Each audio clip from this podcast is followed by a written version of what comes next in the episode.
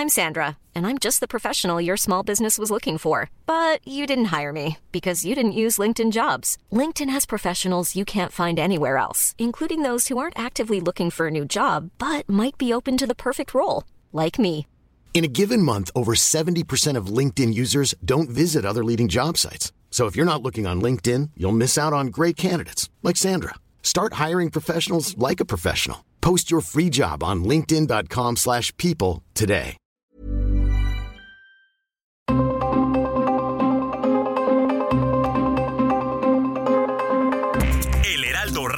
Presenta Zona de Noticias con Manuel Zamacona. Zona de Noticias, el epicentro de la información.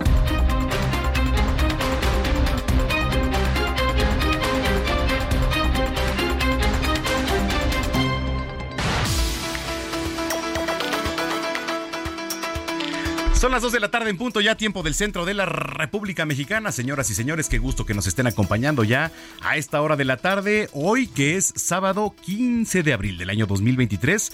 Bueno, para muchos, ayer día de quincena. Gina Monroy, ¿cómo estás? Hola, ¿cómo estás, Manuel? Bien, ¿y tú? Te agarra en curva, ¿verdad? Sí, no es que estaba así diciéndote quincena. Exacto, ¿no? Bueno, pues sí, para muchas empresas, Sí. la mayoría, la verdad, porque, bueno, pues son días muertos sábado y domingo para, eh, pues para los bancos, ¿no? Que ya la debo, ¿no? Exacto, pero la quincena ya la debemos, pero por lo menos para cayó. algo nos alcanzó, ¿no? Sí. Bueno, qué gusto que nos esté acompañando aquí a través de la señal de Heraldo Radio. La frecuencia aquí en el Valle de México es el 98.5 de FM, pero también saludamos con mucho gusto a los que nos escuchan a lo largo y ancho de la República Mexicana, de norte a sur, de sur a norte, y también a los que nos ven y nos escuchan a través de nuestras redes sociales y allá en Beaumont, Houston, Atlanta, en Chicago, en Corpus Christi, allá en Estados Unidos nos ven también a través de diferentes canales y frecuencias, a través de Now Media Televisión y Now Media Radio, porque estamos transmitiendo completamente en vivo desde Insurgente Sur 1271. Aquí está ubicada la Torre Carrachi y al interior nuestras instalaciones. Eh, bueno, pues como siempre, yo lo invito para que se ponga en contacto con nosotros, arroba Samacona al aire. Le repito, arroba Samacona al aire. Mándenos su punto de vista, opinión, comentario, sugerencia, lo que sea. Somos una voz y además nos están monitoreando. Entonces es mucho más fácil que si usted tiene algo que denunciar, bueno, pues eh, seamos una vía de comunicación ante las autoridades. Así que hágalo, hágalo de verdad. Y también mándenos mensajes 55 Yo no me lo sé. me Pero, a ver ¿yo y bien yo. seguro? Sí, yo, yo no me lo sé. Pero me lo sabía, te lo juro, hasta, el- hasta hace ocho días me lo sabía. 55 80 69 79 42. ¿Qué huele? A ver, Ahí le otra vez 55 80 69 79 42. Es nuestro número de WhatsApp. Ahí nos puede mandar un mensaje. También mensajes de voz. Sí. Para aquí, eh, usted también tiene voz. Entonces, bueno, que por cierto, eh, hoy es Día Mundial del Arte. Ay, qué padre. Ayer fui al Museo Jumex. Ay, ¿Y qué tal? Hermoso. Las exposiciones están muy Sí. padres. Yo fui exclusivamente a ver la de Cartier. Ajá. Em, no, pues sí, o sea, es un yo no había tenido la oportunidad de entrar. Es un museo muy padre, o sea, está mm, diseñado hermosamente, ajá, frente al Sumaya. Y aparte es gratis, la entrada es Claro. gratis. Creo que a veces se nos pasan esos detalles, ¿no? Totalmente, Ajá. Gina, porque además, pues la Ciudad de México es la segunda ciudad con más museos en el mundo, Sí, ¿no? después de Londres. De Londres. Entonces, bueno, pues eh, aprovechémoslo. sí, váyanse a dar una vuelta. Hay Váyanse a dar una vuelta. Oferta. Desde el año 2012 se viene celebrando cada 15 de abril el Día Mundial del Arte, que es una fecha, bueno, pues que busca dar a conocer la importancia que tiene el arte y sobre todo pues el pensamiento creativo para la evolución del pensamiento humano y la resolución de los problemas que nos aquejan, que son muchísimos, y no nada más en México, sino en el mundo, ¿no? Entonces, bueno, ¿por qué se celebra el 15 de abril el Día Mundial del Arte? Se estableció 15 de abril debido a que, bueno, pues es el natalicio de uno de los mayores artistas de la humanidad. ¿Quién te imaginas? Leonardo. Exactamente. Leonardo da Vinci, que es un hombre que fue pintor, escultor, diseñador, arquitecto, poeta, biólogo y bueno, pues un largo etcétera, ¿no? Eh, se le considera el hombre del renacimiento. ¿Qué tal? Sí, así es. Bueno, pues ahí está. Mándenos mensajes y cuando son las 2 de la tarde con 4 minutos, soy Manuel Zamacona y está aquí Gina Monroy con el resumen de noticias. El presidente Andrés Manuel López Obrador señaló que es igual si existe o no el Instituto Nacional de Transparencia, Acceso a la Información y Protección de Datos Personales, el INAI, organismo que está paralizado porque el Senado no ha designado a tres de sus siete comisionados. Los nombren o no los nombren, ¿para qué sirven? No sirven para nada. O sea, era un gobierno mantenido y bueno para nada. Eso es lo que había. ¿Saben para qué sirve ese instituto? ¿O para qué servía? Nada más era una fachada para encubrir las corruptelas de los funcionarios.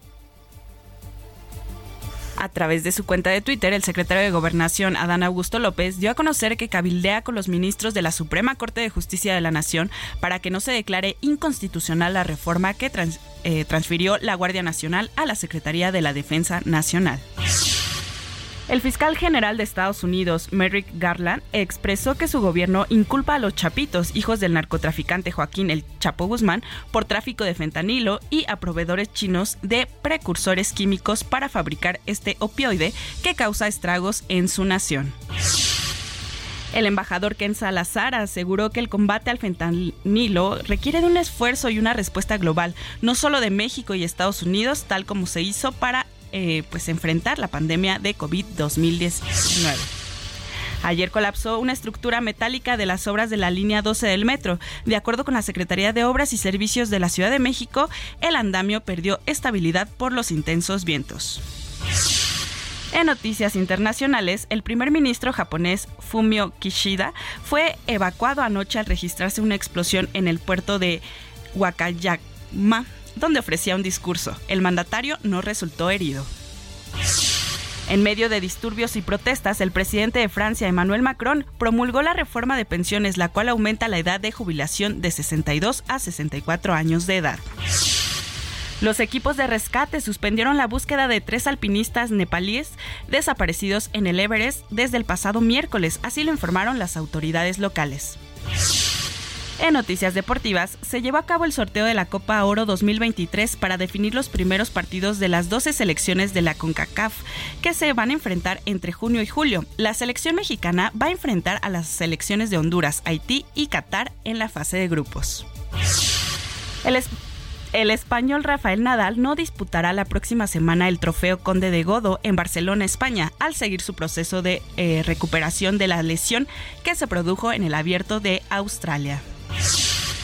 Pues para el clima, para este sábado se va a pronosticar que continúen las temperaturas superiores a 40 grados en zonas de Michoacán, Guerrero, Veracruz, Oaxaca, Chiapas, Tabasco, Campeche y eh, Yucatán, al igual que Nayarit, Jalisco, Michoacán, Guerrero, Veracruz, Oaxaca, Chiapas, Tabasco, Campeche y otros más. Podrían alcanzar los 45 grados de temperatura, aunque el Frente Frío 49 vendrá a refrescar gran parte del territorio con algunas lluvias aisladas.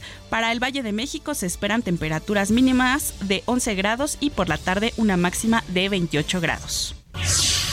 Nos enlazamos con mi compañero Alan Rodríguez para conocer la vialidad en las calles capitalinas. Buenas tardes, Alan.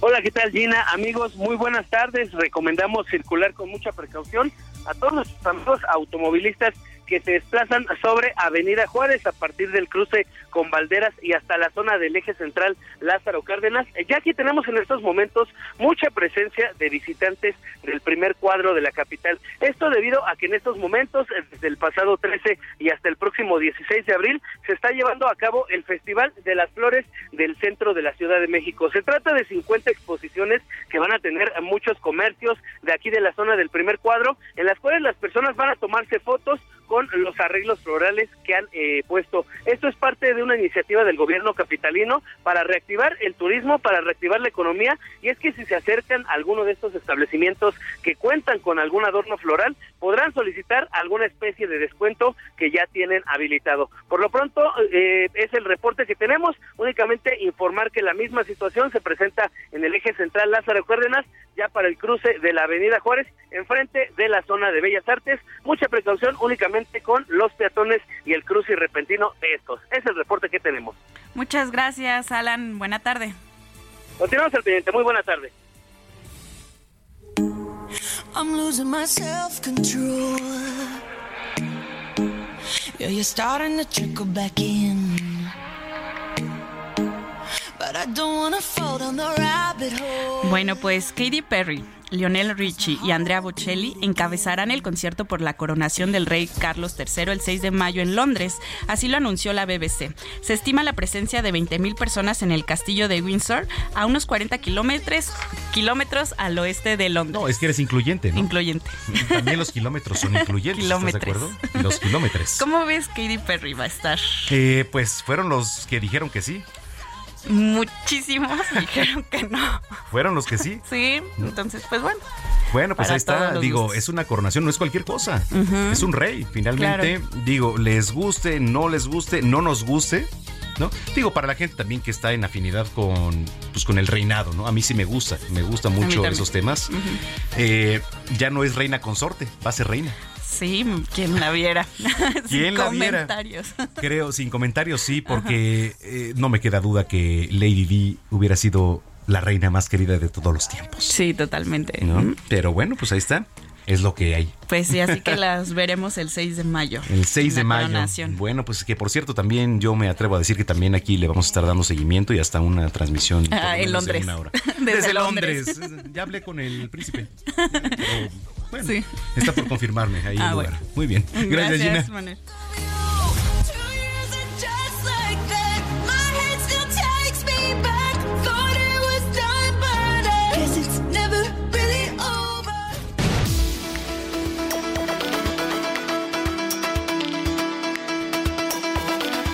Las 2 de la tarde ya con 11 minutos en el tiempo del centro del país. Este viernes el traslado de dos internos, bueno, vaya revuelca que causó, ¿eh?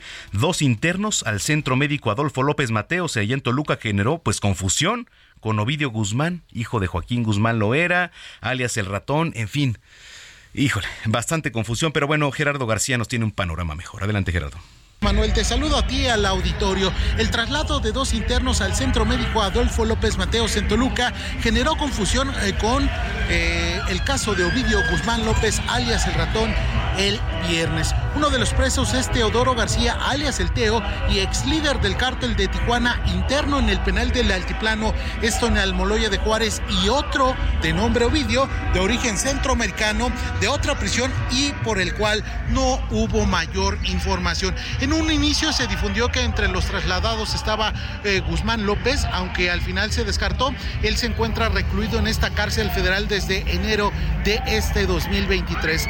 Lo que después se supo es que eh, recibían atención las dos, eh, los dos personajes que hice refer- referencia anteriormente, por lo que el Centro Médico Adolfo López Mateos ha contado con presencia de elementos y de unidades de la Secretaría de la Defensa Nacional. Asimismo, al interior de este espacio también se encontró una unidad conocida como Rino del sistema penitenciario. Pese a la presencia de las Fuerzas Armadas, ciudadanos eh, pudieron acudir a las instalaciones para recibir atención médica y también eh, o estar a la espera de sus familiares. También ampliar la información sobre el caso del Teo, que él eh, fue trasladado a este centro médico Adolfo López Mateos mediante un- una orden judicial y esto ha sido desde hace ya varios días, hecho que fue precisado por las autoridades. Él desde hace meses había solicitado este recurso para que pudiera ser atendido, aunque tampoco se conoce ya mayores detalles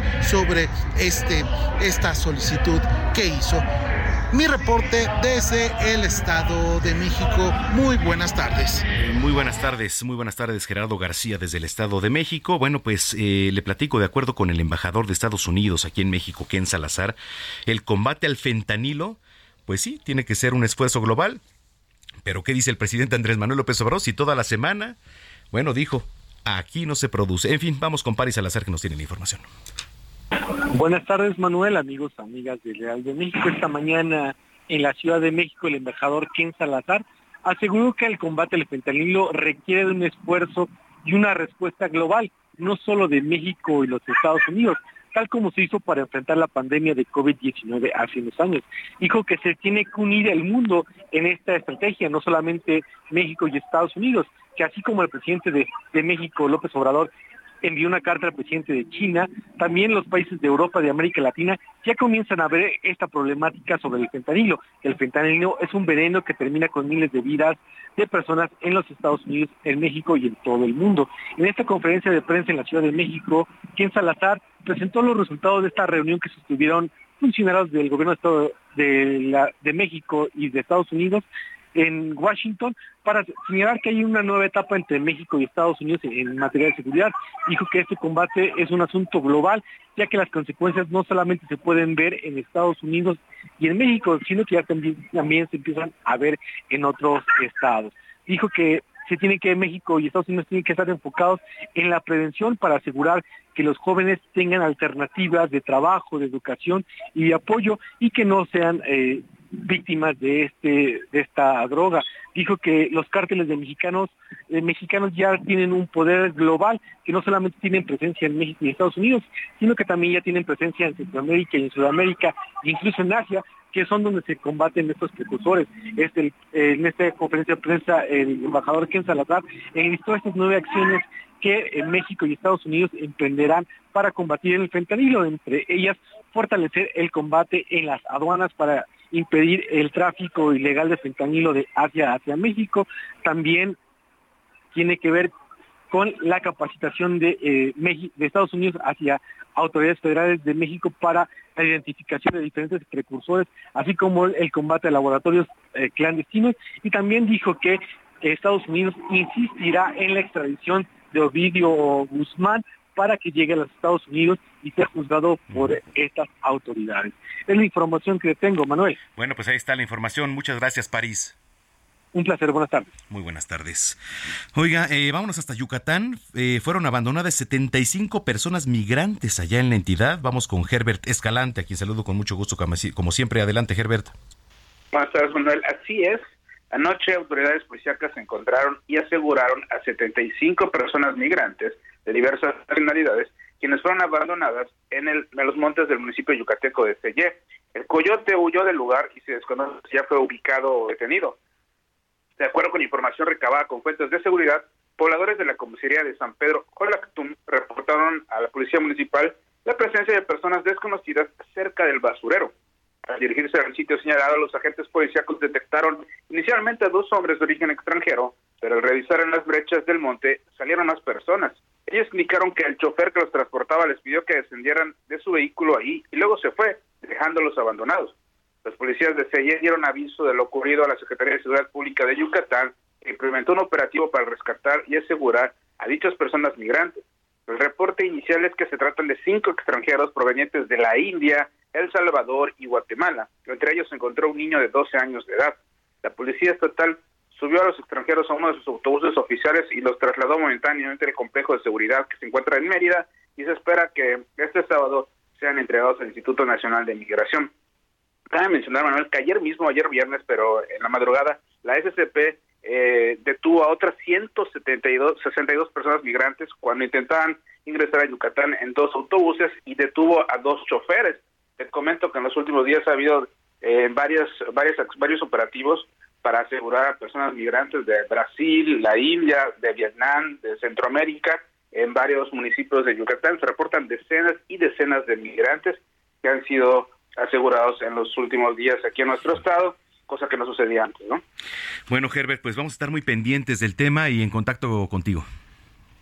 Un abrazo a todas y todos. Gracias igualmente, Herbert Escalante. Esto en Yucatán. Y de Yucatán nos vamos hasta Tamaulipas. Eh, autoridades están analizando el tema de seguridad allá en la frontera con Estados Unidos. El panorama lo tiene mi compañero Carlos Juárez, a quien saludo con mucho gusto. Adelante, Carlos. Hola, ¿qué tal, Manuel? Muy buenas tardes. Qué gusto saludarte a todo tu territorio. Sí, esto has comentado muy bien. Hay un análisis en materia de seguridad justamente en donde participan las autoridades del municipio de Nuevo Laredo con las autoridades del gobierno del estado de Tamaulipas, con lo que viene siendo la Fuerza Aérea Mexicana por parte del Ejército Mexicano y también, obviamente, con lo que viene siendo el 16 Regimiento de Caballería Motorizada en esta ciudad. Hay que mencionar que el gobernador comentó que gracias a las mesas de trabajo se han logrado acuerdos de cooperación que han producido en beneficio para los tamaulipecos al reducir de forma significativa el índice de delitos del fuero común. Su parte, la alcaldesa Carmelina Cantorrosas habló del trabajo del gobierno municipal para mejorar los entornos sociales y contribuir a las labores de seguridad. Hay que señalar que es la frontera de Tamaulipas la que más problemas de seguridad ha enfrentado durante los últimos meses. Vaya, no es algo nuevo, porque también en años anteriores se habían registrado situaciones de alto impacto. Hay que mencionar que incluso el gobierno, la Serena, están ah, realizando esfuerzos en lo que viene siendo la seguridad para garantizar el abasto de gasolina en esta zona de Tamaulipas porque se estaba teniendo algunos problemas en este tema. Y también hay que hacer mención Manuel que hace unos días justamente hubo una reunión eh, del gobernador de Tamaulipas con autoridades del país de Estados Unidos para justamente solicitar a John Biden que se ponga un freno al tráfico de armas desde Estados Unidos a, a México. Hay que mencionar eh, que Tamaulipas es una de las entidades que más eh, tráfico de armas eh, sufre por su frontera, siendo el cruce por el río Bravo lo más usual eh, en este en este punto del país. Manuel, es la información. Bueno, pues vamos a estar pendientes. Te agradezco mucho, Carlos. Muy buenas tardes. Buenas tardes. Oiga, dejaron lonas allá en los municipios de Guerrero, en algunos municipios de Guerrero, con un mensaje contra la familia michoacana. Vamos con mi compañero Carlos Navarrete, que nos tiene más información. Adelante, Carlos. Buenas tardes. Efectivamente, comentarte que la mañana de este sábado fueron localizadas varias lonas en diferentes municipios de Guerrero con un mensaje dirigido al grupo delictivo La Familia Michoacana, identificado como el responsable de la ola de violencia que priva en la zona serrana de las regiones Tierra Caliente y Costa Grande. A través de redes sociales, así como en reportes policíacos, se informó que las lonas fueron colocadas de manera simultánea en puentes y avenidas de los municipios de Chilpancingo, Iguala, Tasco, Tecpan de Galeana, Atoyac de Álvarez, San Jerónimos y entre otros. ¿Qué decían estas lonas? Todos unidos contra la familia michoacana, cansados de secuestros, extorsiones, cobros de piso. Y esta, este mensaje fue firmado por Federación Guerrerense. Hasta este momento no tenemos identificado a una organización con este nombre, pero bueno, estas fueron las palabras que se utilizaron en estas lonas y hasta este momento ninguna autoridad se ha pronunciado al respecto. Comentarte que la familia michoacana se le atribuye la ola de violencia que persiste en municipios de Tierra Caliente y Costa Grande y que ha derivado en hechos como la masacre del 5 de octubre en el municipio de San Miguel Totolapan, donde fueron asesinados a balazos 20 personas, o también el homicidio de siete campesinos en la comunidad de El Durazno, perteneciente al municipio de Coyuca de Catalán. Hasta aquí mi reporte. Buenas tardes. Bueno, pues qué, qué fuerte. Gracias por la información. Estamos al, al pendiente. Muchísimas gracias, Carlos. Buenas tardes. Hasta luego. Muy buenas tardes. Oiga, aterrizando ya en temas de la capital, este viernes se llevó a cabo el quinto foro titulado La ciudad y la transformación, movilidad para el bienestar. Esto fue encabezado por la doctora Claudia Sheinbaum, jefa de gobierno de la Ciudad de México, quien tuvo pues como invitados a la gobernadora de Quintana Roo, estuvo Mara Lezama, al gobernador de Puebla, Sergio Salomón, y también estuvo el arquitecto urbanista Federico Taboada. La mandataria destacó que la movilidad pues es el centro de una política integral con justicia eh, social y medio ambiente. Añadió que aunque tiene sus propias características, pues la movilidad dentro de las ciudades y en el país es de suma importancia. La jefa de gobierno recordó como, bueno, eh, como en México la red ferroviaria, por ejemplo, pues no solo se privatizó, dijo, sino que esta pues la llevó a casi su desaparición situación que a su vez pues ha ocasionado la saturación de carreteras por el exceso de transporte de carga. Vamos a escuchar las palabras de Claudia Sheinbaum.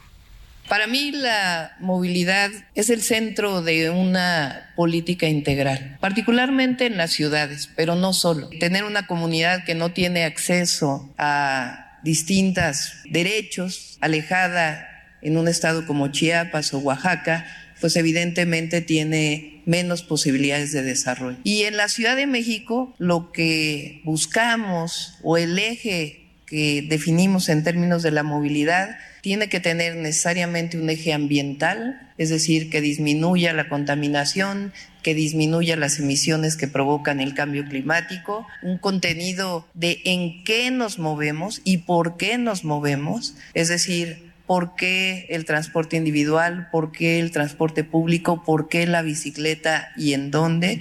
Es decir, tiene que ver con la tecnología, tiene que ver con la infraestructura urbana y tiene que ver sobre todo con la justicia social. A eso llamamos una movilidad integrada y sustentable. Bueno, pues ahí están las palabras de la jefa de gobierno de la Ciudad de México, Claudia Sheinbaum. Pues comenzamos, comenzamos con las efemérides con el cumpleaños número 45 del cantante puertorriqueño Luis Fonsi y por eso, bueno, pues vamos a escuchar uno de sus temas más famosos que es Despacito. Y además, un exitazo, ¿eh? Donde quiera la baila usted. Despacito. Bueno, pues con esto vamos a la pausa. Síganos en redes sociales, arroba Samacón al aire. Está usted en zona de noticias. No le cambie. Un rato mirándote. Tengo que bailar contigo hoy. Vi que tu mirada ya estaba llamándome. Muéstrame el camino que yo voy. Oh, tú, tú eres el imán y yo soy el metal. Me voy acercando y voy armando el plan. Solo con pensarlo se acelera el pulso. Me está gustando más de lo normal. Todo mi sentido va pidiendo más. Esto hay que tomarlo sin ningún apuro. Despacito, quiero respirar tu cuello despacito. Deja que te diga cosas al oído. Para que te acuerdes si no estás conmigo. Vamos a una pausa y regresamos con Manuel Zamacona a Zona de Noticias.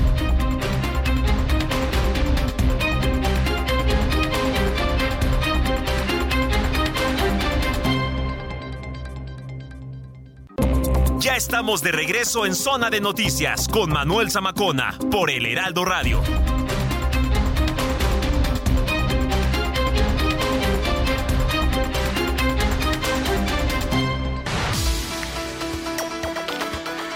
Son las 2 de la tarde ya con 30 minutos en el tiempo del centro del país. Muchísimas gracias por continuar con nosotros, si es que ya estaba en sintonía y si lo acaba de hacer, sea usted bienvenida, bienvenido a este espacio, que es la mejor revista del fin de semana con más rating aquí a través de la señal de Heraldo Radio en el Valle de México.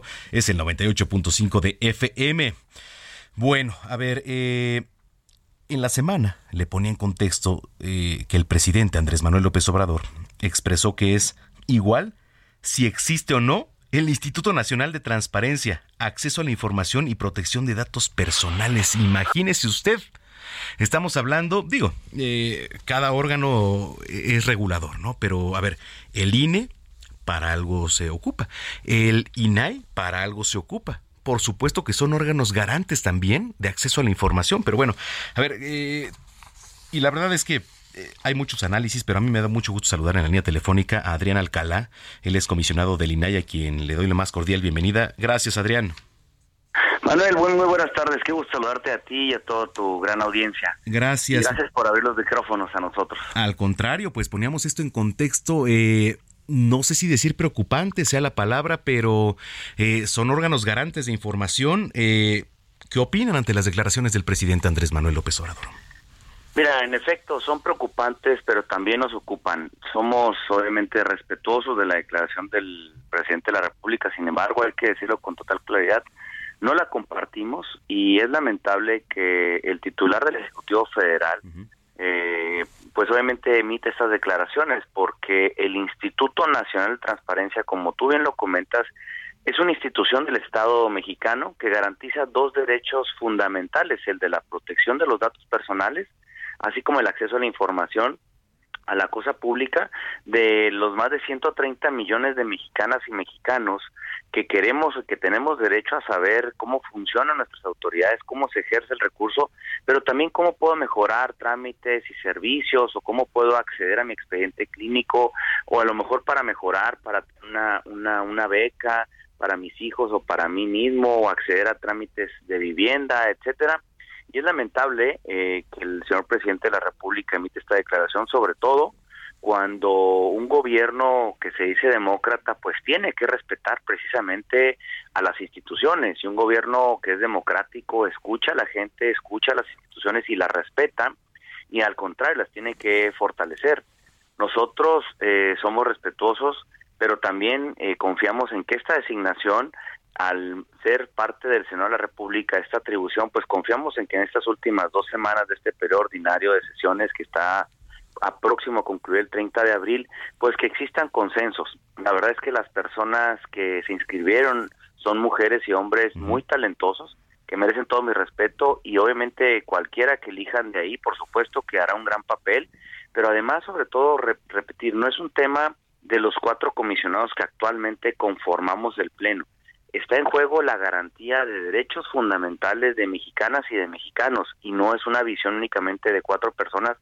Es la primera ocasión, Manuel, que esta semana que el INAI, entonces IFAI, se suspenden sus sesiones por falta de quórum. Jamás, casi estamos a 20 años de que el IFAI, entonces, o INAI, ha venido funcionando de manera semanal y jamás se ha suspendido por falta de quórum.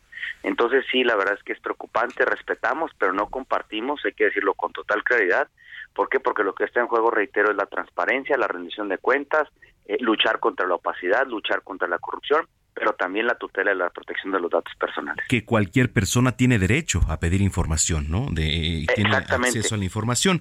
A ver, eh, no sé cómo tomarlo, digo, políticamente se pueden dar muchas lecturas, ¿no? Por ejemplo, bueno, antes era el IFAI, en su momento que Vicente Fox pues, eh, creó el Instituto Federal de Acceso a la Información, pero eh, digo, recientemente, para la gente que nos viene escuchando, Adrián, ¿qué tan importante es este órgano garante y por qué, por qué el acceso a la información ahorita nos blinda de, de alguna manera a los ciudadanos.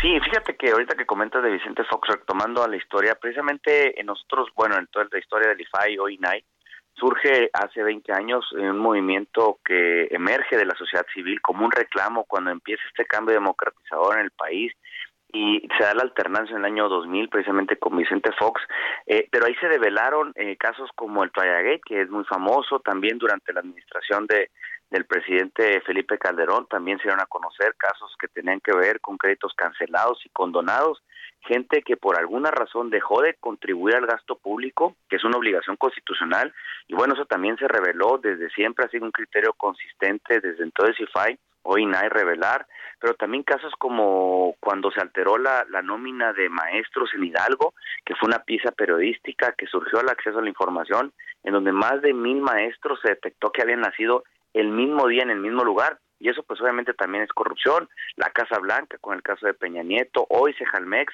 que Sejalmex, el, el desvío de recursos públicos implica más del doble lo que se alega en la estafa maestra, son casi 15 mil millones de pesos, pero también han servido para otras cuestiones como para mejorar el acceso a trámites y servicios, como lo comentaba. Si una persona quiere, por ejemplo, conocer su expediente clínico que está en alguna institución de salud pública porque tiene el derecho a conocer otra opinión médica y el médico le niega el expediente, pues él tiene el derecho a ir con el INAI precisamente y decir, oye, ¿sabes qué?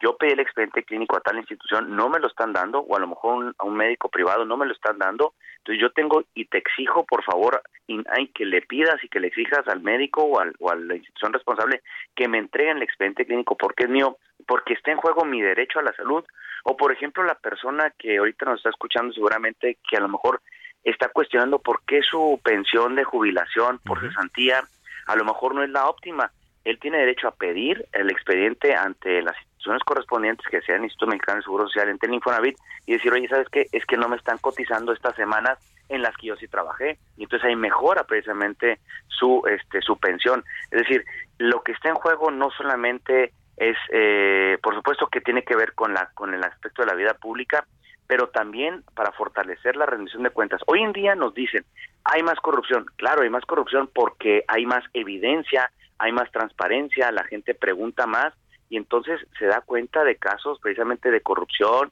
de desvío de recursos públicos o quizá a lo mejor que hay un tema en donde muchos familiares existen una nómina, o sea, es decir, hay este hay ese conflicto también de, interés. Entonces, y, y, precisamente para eso sirve la transparencia, pero además también, si me lo permite, Manuel, eh, nos permite tomar decisiones mejor informados cuando vamos a una elección o vamos a, ratificar algún algún servidor público, pues tenemos que estar informados de lo que está haciendo, sus plataformas.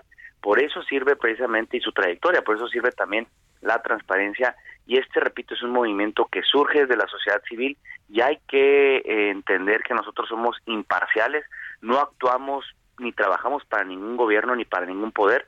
Nuestro servicio y nuestro mandato es cumplir la Constitución bajo una visión ciudadana que es de donde emergemos al ser precisamente eh, personas que emergemos desde de la sociedad civil. Pues vamos a estar al pendiente, por supuesto le vamos a dar seguimiento al tema. Eh, Adrián, yo te agradezco mucho que hayas tomado la comunicación y estamos en contacto. No, al contrario, Manuel, únicamente un comentario. El INAI avanza, el INAI sigue trabajando. El hecho de que ahorita no tengamos eh, comisionados para resolver en pleno no significa que el INAI se haya paralizado. Las personas pueden seguir preguntando, las instituciones tienen el deber de responder y si están inconformes con esa respuesta, activen la queja. Nosotros la seguimos tramitando, únicamente nos detenemos al momento de, resolver, pero seguimos difundiendo, seguimos capacitando, seguimos socializando los derechos de protección de datos personales y el acceso a la información. El INAI avanza, no se detiene porque es nuestro mandato legal. Eh, muchas gracias, gracias Adrián y bueno, pues eh, le damos seguimiento al tema. Gracias. Al contrario, Manuel, gracias, muy amable a ti a audiencia. Es Adrián Alcalá Méndez, comisionado del Instituto Nacional de Acceso a la Información. Ya son las 2 de la tarde con 39 minutos. Recomendaciones culturales con Melisa Moreno.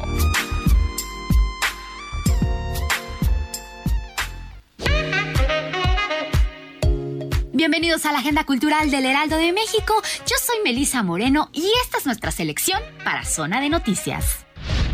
Tras una exitosa primera temporada, la obra Incendios tiene nueva temporada. Este texto del dramaturgo Waji Magwad narra los problemas del exilio y el desplazamiento de la guerra civil del Líbano, desde 1975 a 1990, y presenta la historia de una madre, Nawal Marwan, quien después de cinco años en silencio muere y deja un último deseo a sus hijos gemelos, encontrar a su padre, a quien creían muerto, y encontrar a su hermano, de quien no sabían de su existencia. Se trata de un viaje espiritual y la historia de una promesa que jamás se rompe. Incendios forma parte de la tetralogía La sangre de las promesas, también integrada por litoral, bosques y cielos, y nos presenta personajes que necesitan ir a su pasado para entender de dónde vienen y poder tener un mejor futuro. Incendios tendrá una breve temporada hasta el 16 de mayo en el Foro Lucerna. Mezclando la autoficción, la crónica y el pensamiento feminista, en Desde los Zulos, Dalia de la Cerda reflexiona sobre el racismo, el clasismo y la transfobia dentro de los feminismos, y cómo estas herramientas del amo se convierten en caballos de Troya que desarticulan los movimientos emancipatorios. Usando la experiencia personal analizada desde los aportes de los feminismos marginales, la autora logra que conceptos abstractos como el de la opresión se vuelvan tangibles. Nos habla sobre los hombres, el borrado de las mujeres y las disputas por el poder o los recursos económicos, el fuego sororo, los protagonismos y malas prácticas dentro de los movimientos sociales. Pero sobre todo, de la cerda nos habla de la importancia de articular un feminismo más allá de la interseccionalidad, de los conceptos tradicionales del feminismo blanco como el patriarcado, un feminismo que recupera la experiencia vital, las voces y las teorizaciones de las mujeres que emergen desde los zulos. Desde los zulos, de Dalia de la Cerda, es editado por Sexto Piso. La historia y la práctica del diseño fueron cimentadas desde una perspectiva masculina. Los grandes diseñadores hombres predominan en los libros y en los registros históricos. Son los que han ocupado las páginas de las revistas y quienes han registrado más patentes. México no es la excepción, teniendo en cuenta que la disciplina del diseño como área profesional es apenas una práctica formalizada en el siglo XX. Ante esa perspectiva sesgada que ha permeado los libros de texto, programas académicos y exposiciones, resulta necesario marcar caminos que permitan recorrer el trabajo de las mujeres en el diseño en México, sus aportaciones, sus ideas, sus posturas políticas y profesionales, las redes sociales, así como sus diseños. La exposición Diseño en Femenino México 1940-2022 abarca 82 años de historia e incluye el trabajo de 110 diseñadoras. Además exhibe más de 335 piezas provenientes de 15 estados de la República Mexicana. Diseño en femenino estará abierta hasta este fin de semana en el Museo Franz Mayer. Esta fue la agenda cultural de esta semana. Yo soy Melisa Moreno y me encuentras en arroba melisototota. Nos escuchamos la siguiente.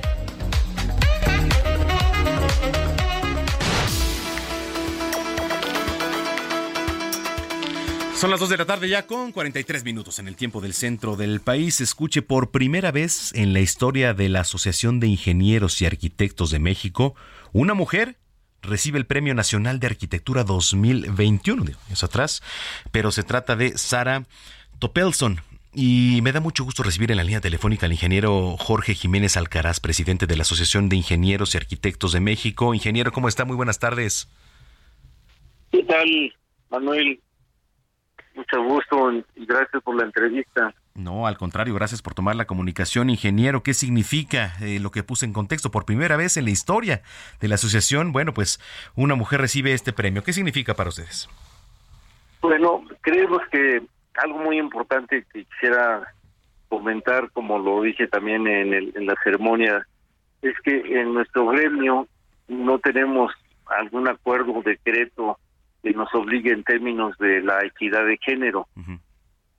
Por lo tanto, pues es más valioso que Sara Toppelson haya competido contra otros distinguidos profesionales del gremio de la arquitectura y el jurado optó de acuerdo a su trayectoria y aportaciones por elegirla a, a ella como primera vez, por primera vez desde hace décadas que se otorga este premio nacional y fundamentalmente porque Sara Toppelson eh, ha hecho trabajos muy importantes en diversos órdenes, en, proyectos y diseños en el ámbito de la educación, la cultura, comercio, vivienda residencial, vivienda de interés social, y ya muchos de sus proyectos han sido premiados o reconocidos en diversos órdenes.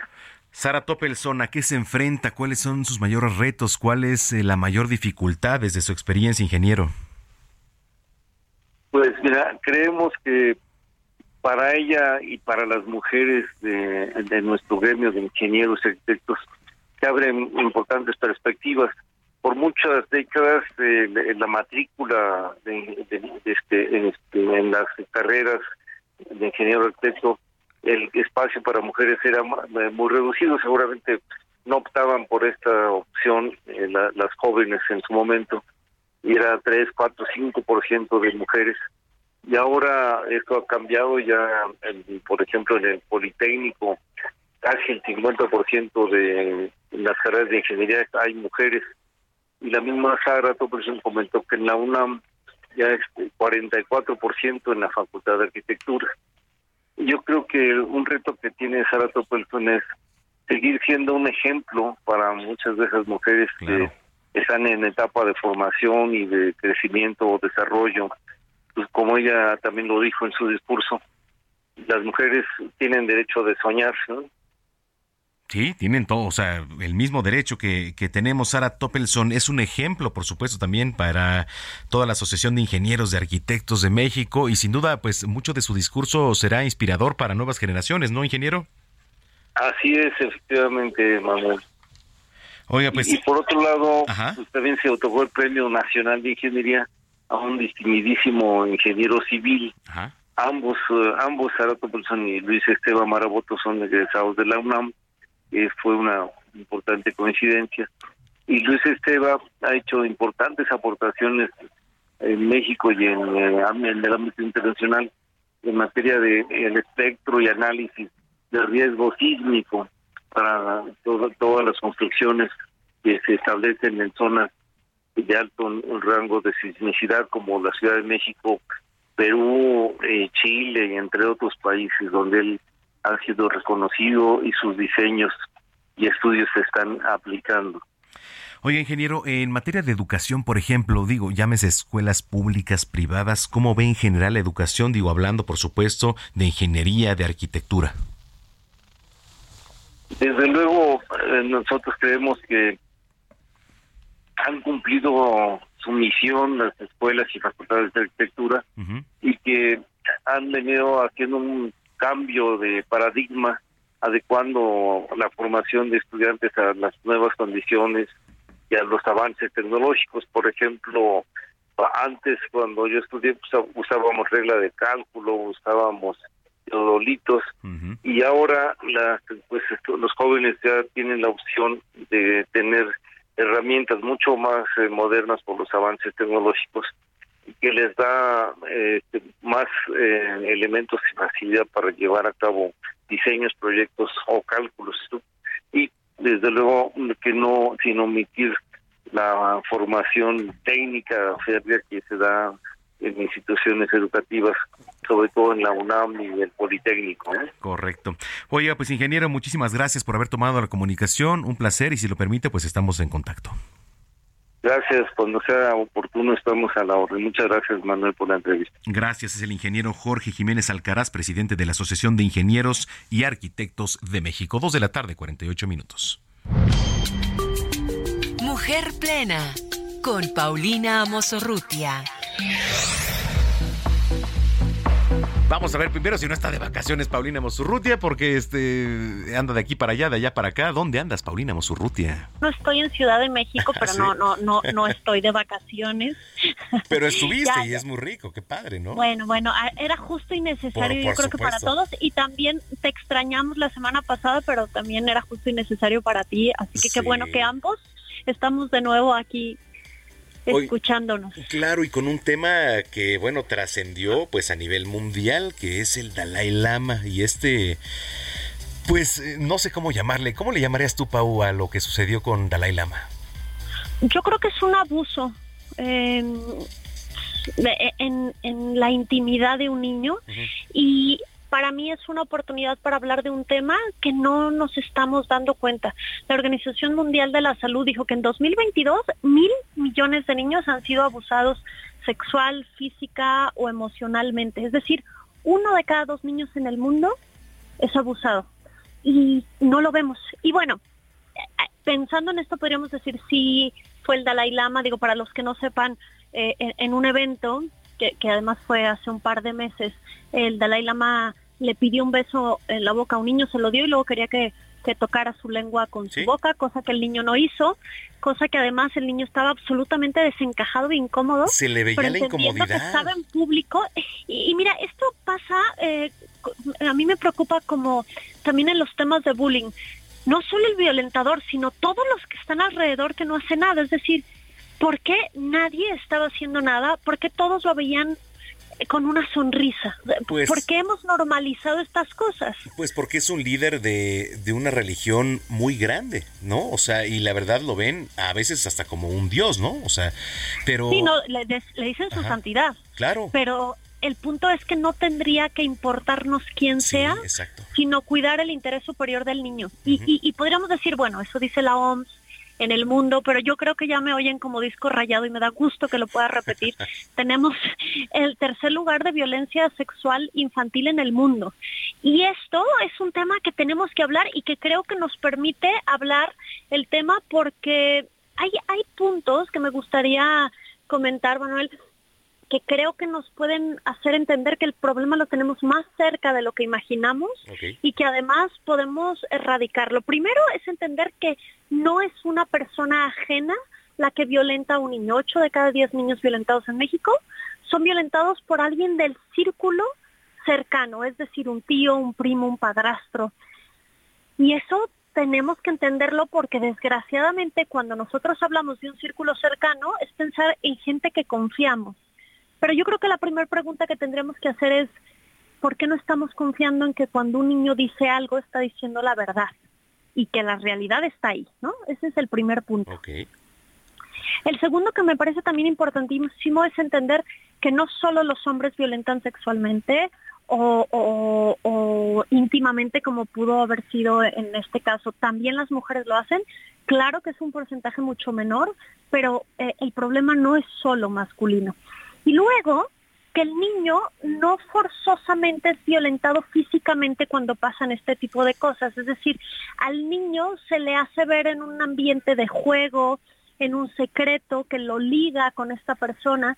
Entonces, el niño, pues, no forzosamente mostrará señales de violencia física y emocional. Y esto también creo que nos hace a los adultos que tenemos cerca niños poder abrir los ojos y los oídos. Y, a mí me gusta decir un término que parecería que, me estoy equivocando eh, en el formato del enunciado, pero es necesitamos oír con los ojos. Es decir, rara vez un niño lo dirá, pero sus actuaciones que uno puede percibir de manera visual eh, nos hacen ver que hay un problema. Es decir, cuando está un poco más violento de lo normal, cuando dibuja sus, sus partes íntimas, cuando les dice de otra manera a la que tú le enseñaste a, mencionar cada una de las partes, cuando se siente incómodo de acercarse a otro adulto, de que lo toque, me refiero a que lo salude de, de abrazo, de beso, es decir, creo que este es un tema que nos estamos tomando a la ligera que es un problema gravísimo y que además es un problema todavía más grave porque tenemos el primer lugar de pornografía infantil en el mundo. Entonces, esto no es solo que violenten al niño, sino que lo graben para que sea un material de, violencia y, muchas mujeres que han padecido esto, que luchan de ello, que sus hijos lo han padecido, me dicen, por favor, Paulina, no le digas pornografía infantil, es violencia sexual eh, gráfica, porque es pornografía, ¿no? Eh, eh, es, violentar a un niño y, y a mí lo que me gustaría que se quede el auditorio hoy es, tienes el problema cerca. No es el Dalai Lama, no es la autoridad externa, puede ser un niño que tenga cerca y puede ser un adulto al que le tengas confianza. Entonces escucha a los niños, habla con ellos, explícales que tienen que proteger su cuerpo y créeles, siempre créeles. Qué importante lo que nos platicas, Pau. Oye, nos vamos a ir a la pausa, pero la gente que te viene escuchando, por favor, dile dónde te puede seguir en redes sociales. Pues en Unión Mujer, en todas nuestras redes, así arroba Unión Mujer, siempre estamos hablando de estos temas. Creemos que el feminismo también incluye a los niños y a las niñas. Y en mis redes sociales, Paulina Mosurrutia, en todas las redes, salvo Twitter, Paua Mosurrutia. Te mando un abrazo y nos escuchamos dentro de ocho días. Te agradezco muchísimo y si no defendemos la inocencia de los niños, no tenemos más que defender. Totalmente. Te mando un abrazo, Paulina Mosurrutia. Y continuamos con las efemérides musicales. Un día como hoy, pero de 1966, nace el baterista Pedro Andrew, miembro de la famosa banda Héroes del Silencio. Escuchamos Entre dos tierras. Ya volvemos a Zona de Noticias.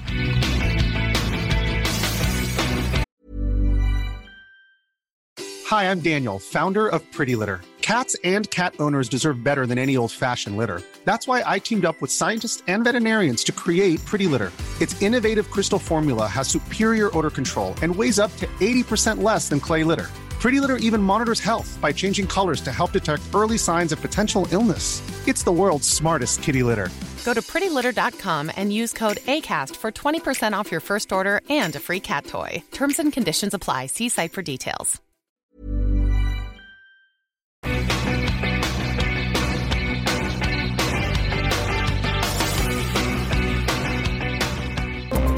A una pausa y regresamos con Manuel Zamacona a Zona de Noticias.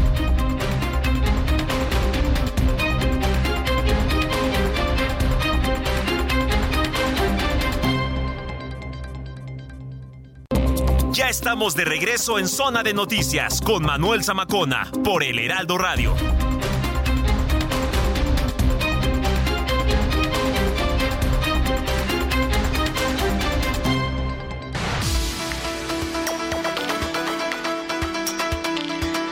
Las 3 de la tarde en punto hora del centro de la República Mexicana. Señoras y señores, muy buenas tardes. Sean todos bienvenidos a esta segunda hora de su programa Zona de Noticias con Manuel Zamacona. Hoy sábado, sábado 15 de abril de 2023, un fin de semana bastante cargado de información. La noticia no espera, la noticia no tiene fechas de descanso ni mucho menos. Y aquí estamos en vivo y en directo desde la Ciudad de México para todos ustedes con el gusto de siempre. Estamos a través del 98.5 de FM desde la Ciudad de México y a través de toda la red nacional de El Heraldo Media Group. Cuando en este momento son las 3 de la tarde con un minuto, vamos a comenzar con el segundo resumen informativo de Zona de Noticias. Y le informo que en entrevista con la periodista Rania Kalek, la jefa de gobierno de la Ciudad de México, Claudia Sheinbaum, afirmó que las cosas están cambiando para bien en México y resaltó que actualmente hay paz política y paz social, pese a la violencia en ciertos puntos del país, por culpa, dijo, de los cárteles de la droga. Así lo dijo Claudia Sheinbaum. You know, things are changing for good in Mexico. And I think that we have to continue this transformation. We cannot go to the corruption and to um, to the old governments that only did something for privileged people. Uh, so we are in peace. We have uh, um, political peace. Uh, we have uh, social peace. Uh, we have violence in certain points of the country because of drug cartels. Uh, but we, we have to continue giving rights for the people and at the same time uh, combating, you know, the drug cartels and every violence that have that are in Mexico. Pues parte de lo que dijo la jefa de gobierno Claudia Sheinbaum destaca pues su pronunciación en el idioma inglés algo que llama mucho la atención de la mandataria capitalina. Y en más de información, al participar en un foro celebrado en la ciudad de Puebla, el secretario de Relaciones Exteriores Marcelo Ebrard Casaubón afirmó que seguirá trabajando arduamente para ganar la encuesta interna de Morena que definirá el candidato presidencial en el año 2024. El registro civil del estado de Chihuahua dio a conocer que ya fueron entregadas las actas de defunción de 39 de los 40 migrantes fallecidos a causa del incendio del pasado 27 de marzo en la estación migratoria de la ciudad Juárez. En noticias internacionales, la Fiscalía General del Estado de Ecuador informó que un enfrentamiento armado en la penitenciaría del litoral, ubicada en la ciudad de Guayaquil, ha dejado hasta el momento un saldo de 12 internos fallecidos y aclaró que no se registraron fugas de internos por estos hechos. La organización venezolana Provea denunció que 9.465 personas han sido asesinadas por policías y militares desde el año 2013, justo cuando comenzó la dictadura de Nicolás Maduro, así como también se han registrado 40.351 casos de violaciones al derecho a la integridad personal. Y en información deportiva, a pesar de empatar 0-0 con el Gelas Verona, allá en el estadio Diego Armando Maradona, el Napoli se mantiene como líder de la Serie A del fútbol italiano, al llegar a 75 puntos, en un partido en el que el delantero mexicano Irving Lozano jugó el primer tiempo. que yo no fui, son puros cuentos que hay por ahí. Tú me tienes que creer a mí, yo te lo juro que yo no fui. Mira, te lo juro que yo no fui, hombre. No fui. En el marco del 66 aniversario luctuoso del actor y cantante Pedro Infante, cientos de personas se reunieron este sábado para depositar flores y entonar sus canciones en el cruce de las calles 54 y 87 en Mérida, Yucatán, un lugar conocido como La Socorrito, justo donde cayó el avión donde falleció el también llamado ídolo de México.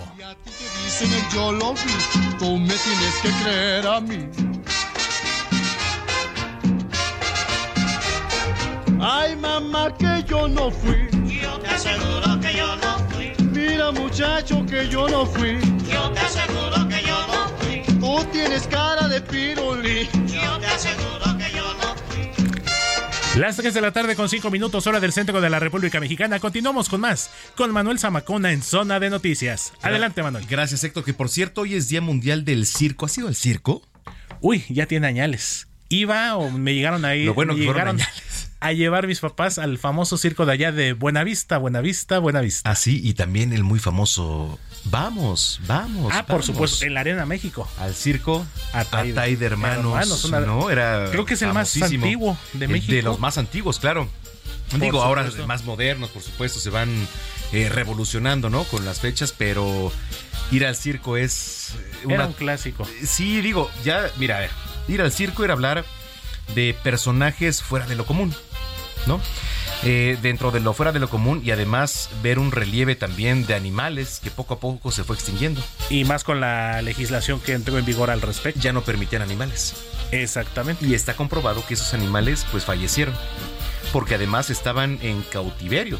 No estaban preparados para salir a, A su hábitat. una fauna o a un hábitat. Claro que no. Claro, Porque de alguna fueron manera creados en cautiverio. Salió contraproducente. Sali- por supuesto. Porque iban a vivir mucho más en el circo que en donde estaban. Exactamente, No, amigo. Entonces, ese Ataide, ese de los hermanos Fuentes Gasca, Uy, había uno que, bueno, ese Hermanos era justamente. Vázquez también creo era, ¿no? Exactamente. Y había otro que era el Circo Unión, que ahora que recuerdo, el Circo Unión habría ido hace como unos 15 años más o menos.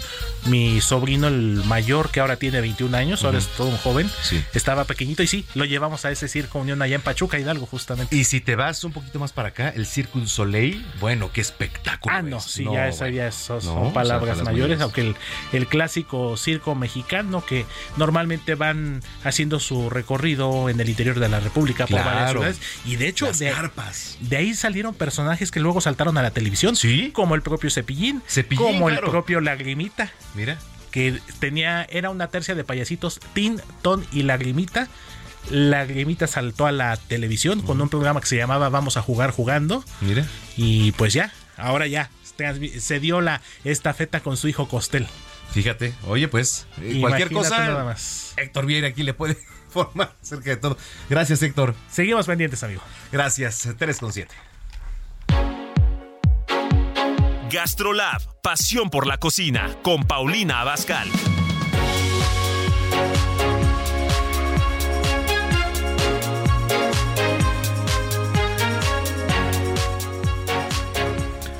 Bueno, pues eh, son las 3 de la tarde ya con 8 minutos. Llegó de las secciones consentidas y además en el momento perfecto que usted nos está sintonizando, Gastrolab con nuestra querida chef Paulina Bascal, que me dio mucho gusto saludarte también entre semana, querida Pau. ¿Cómo estás? Hola Manuel, me da muchísimo gusto saludarte a ti y a todos los que nos están escuchando amablemente. Mm. Bonito sábado. Gracias. Oye, pues preparado, yo ya estoy con la pluma y con el recetario. Ah, qué bueno, Manuel. Pues... ¿Ah? Ajá. Que me, que me parece que, que, bueno, a todo el mundo le van a encantar. Tacos baja. Ajá. Entonces vamos a necesitar eh, como medio kilo de camarón. Ajá. También eh, vamos a necesitar mayonesa chipotle. Ajá. Aguacate. Ajá. Eh, una salsa de pico de gallo que se hace con tomate, cebolla. Ajá. Qué rico, ¿eh? Cilantro y chile serrano. Chile serrano, ok. Ok. Luego vamos a necesitar tortillas de maíz o de harina, lo que cada quien prefiera. Ya sabes que ahí en la baja la gente pues come hasta los tacos de langosta y así con sus tortillas enormes de harina, ¿no? Pero bueno, yo les doy las dos opciones. Ok maíz o harina. Listo. Ajá. Vamos a necesitar aceite de oliva. Ajá. Cantidad necesaria solamente es para eh, saltear un poco nuestros camarones con unas cuatro cucharadas de ajo. Ajá. Eh, media cebolla blanca finamente picada. ¿Media cebolla? Sí. Media cebolla, ajá. Y cuatro cucharadas de pimentón o paprika. Ok, cucharadas de pimentón, ok. Bueno, entonces vamos a pelar los camarones. Ajá. Y ya que los tenemos pelados, en una sartén ponemos el aceite de oliva. Ajá ajo y cebolla. Ok. Una vez de que ya están transparentitos y está empezando a oler muy rico todo, vamos a poner los camarones y los vamos a empezar a saltear. Ajá. Agregando también el pimentón. Ok.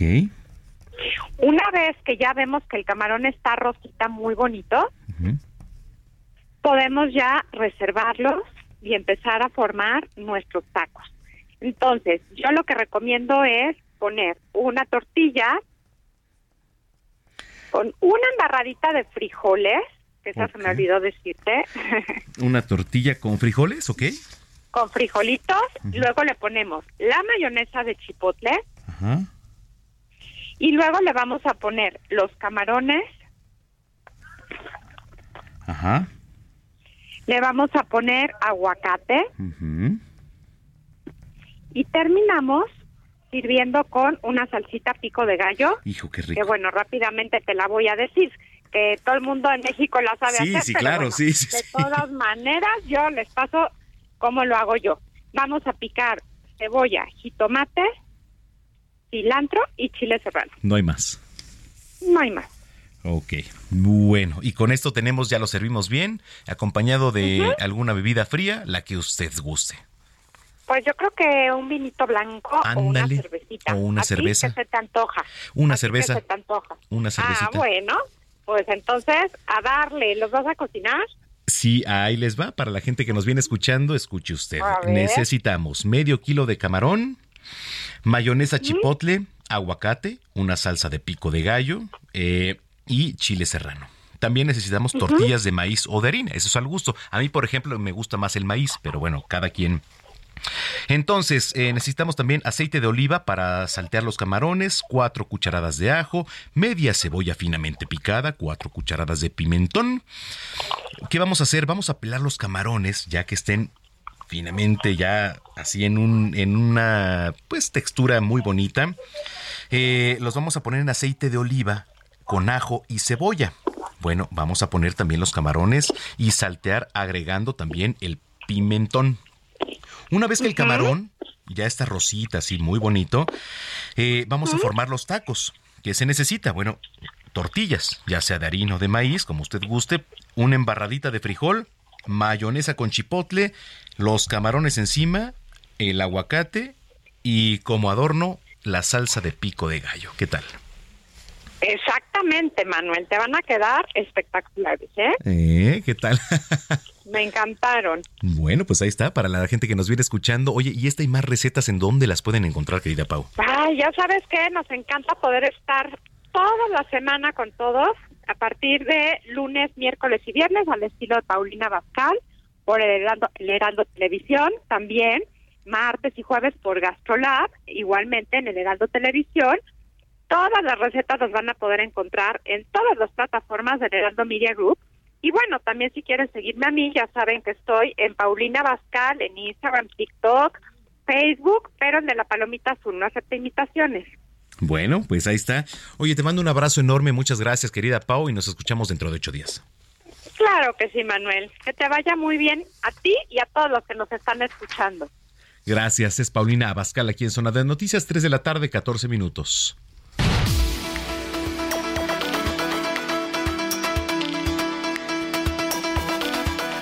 Bueno, pues eh, esta semana tuve la oportunidad de entrevistar al senador Emilio Álvarez y Casa. bueno, hay un tema con el fallecimiento de los 40 migrantes allá en Ciudad Juárez. ¿Quién tuvo la responsabilidad? ¿Tiene que renunciar? ¿Garduño no tiene que renunciar? Pues por supuesto que sí. ¿no? Bueno, eso es una lógica, pero quiero que, escuche esta entrevista porque Emilio Álvarez y Casa nos hace una, no nada más analogía, sino una simétrica sobre, sobre este tema. Vamos a escucharla.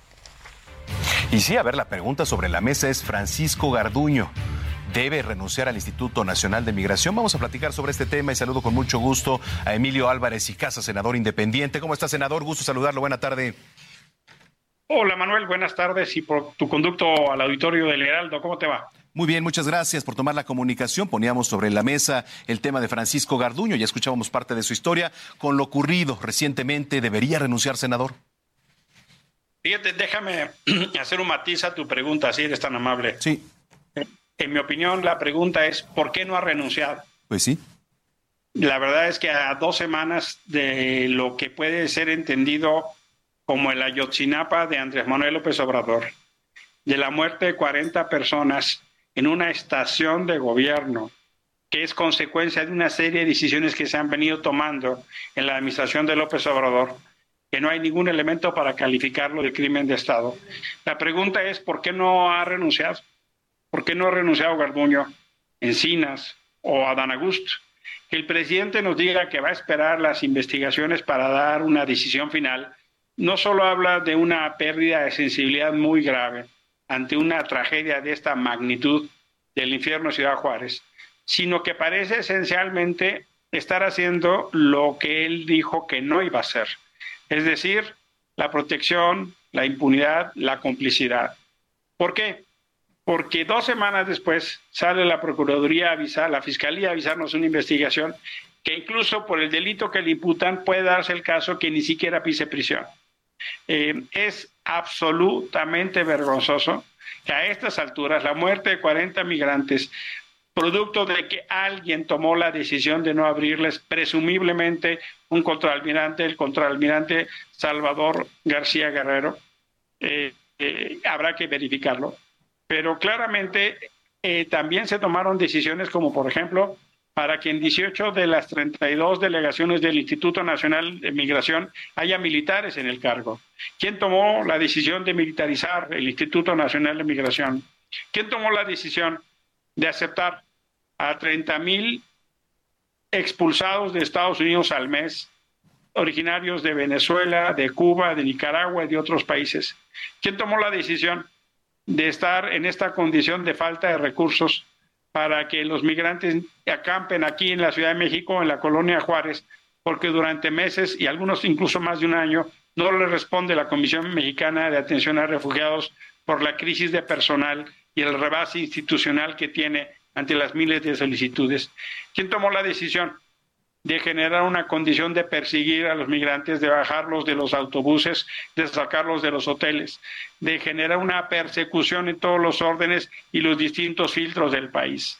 Eso no es una cosa de Francisco Garduño, es una cosa que trasciende y por supuesto tiene las responsabilidades al más alto nivel de este gobierno. Sí, Es increíble y inaceptable que no tomen una decisión, Manuel.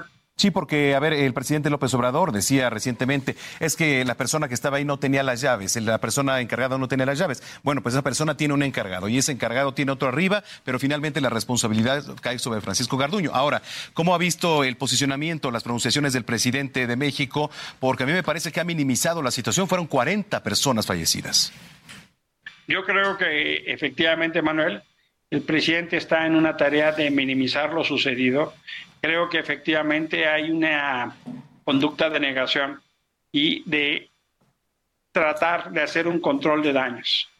Eh, que a 15 días no tengamos estas renuncias, que a 15 días Garduño esté desaparecido, que a 15 días los gobiernos de El Salvador, de Guatemala o de donde son originarios las personas que han perdido la vida, no tengan una disculpa pública del presidente de México para hacer saber la vergüenza que se siente por lo que ha sucedido en México y ante el mundo, me parece parte de una serie sistemática de malas decisiones.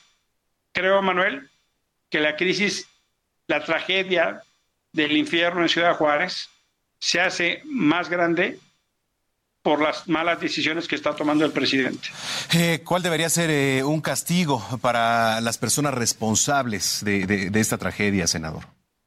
Mira, yo pienso que hay que deslindar con mucha claridad la noción de responsabilidad con la noción de culpabilidad. Yo no tengo duda de establecer con mucha claridad que Garduño, Mencinas, y Adán Augusto son responsables, incluso el presidente es responsable por varias de las decisiones que ha tomado. Hay dos instancias que van a definir culpabilidades. La Fiscalía General de la República y la Secretaría de la Función Pública debería estar estableciendo responsabilidades administrativas, que por cierto no ha dicho ni pío, ¿no? Eventualmente en materia de derechos humanos la CNDH podría hablar. Eh, ahí no, no tengo yo elementos para establecer culpabilidades, pero porque no me corresponde pero lo que sí te puedo decir es que no tengo duda en términos de, eh, tendrá que seguirse el proceso para fincar culpabilidades. Pero de que son responsables, no tengo duda, porque legalmente lo son. Ellos son las personas titulares de esa materia. Correcto. Pues senador, eh, muchísimas gracias por haber tomado la comunicación y si lo permite estamos en contacto para darle seguimiento al tema.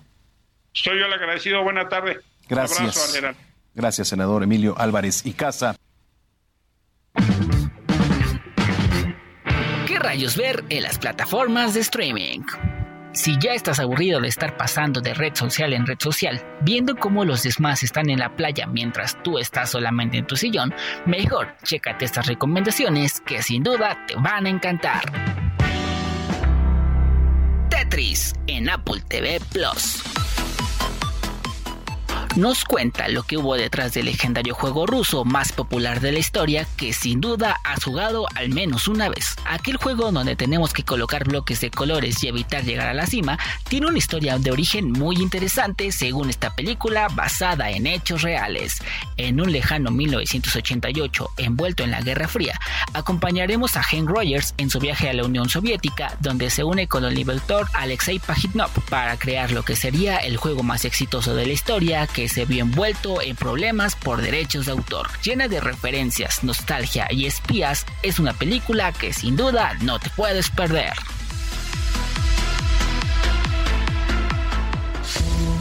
Sustos ocultos de Frakelda en HBO Max.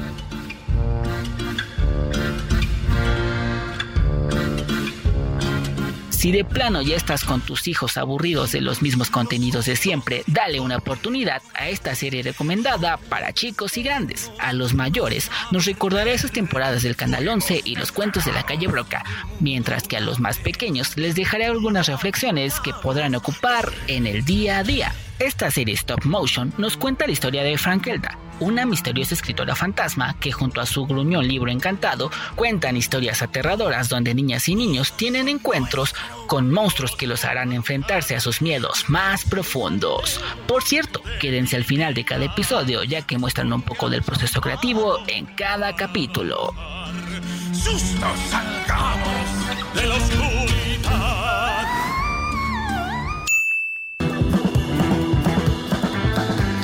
Si quieres conocer estas y más recomendaciones y además enterarte de lo último en el mundo geek, no te olvides de seguirme en todas las redes sociales como Impausable con Alex el Panda. Cuídense mucho. Bye.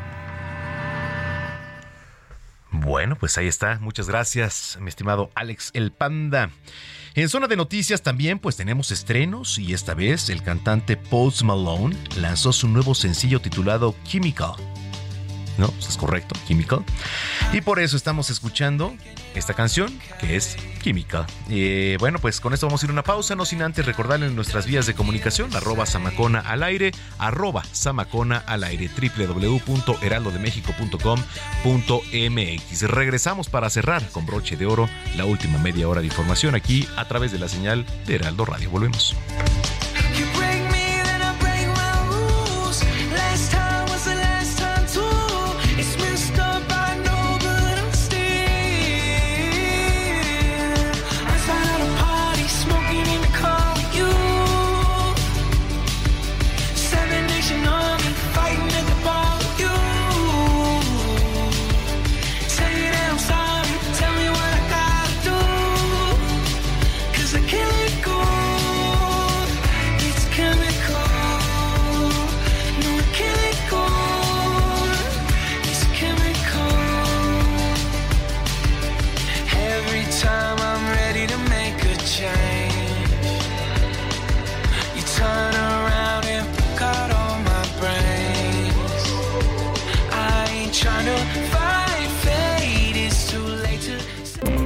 A una pausa y regresamos con Manuel Zamacona a Zona de Noticias.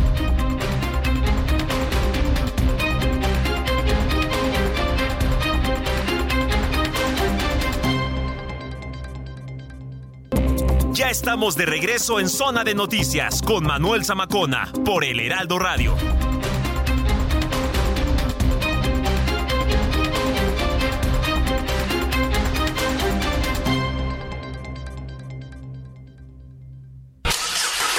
¿Viajas por carretera? Consulta la cuenta de Twitter Guardia Nacional Carreteras. En arroba gn-carreteras podrás revisar en tiempo real si hay accidentes o bloqueos, así como las condiciones del tránsito vehicular en las carreteras federales. Esta información evitará que te quedes atrapado y te ofrecerá posibles alternativas para completar tus viajes. Consulta arroba gn-carreteras y viaja seguro por las carreteras federales del país. Heraldo Media Group.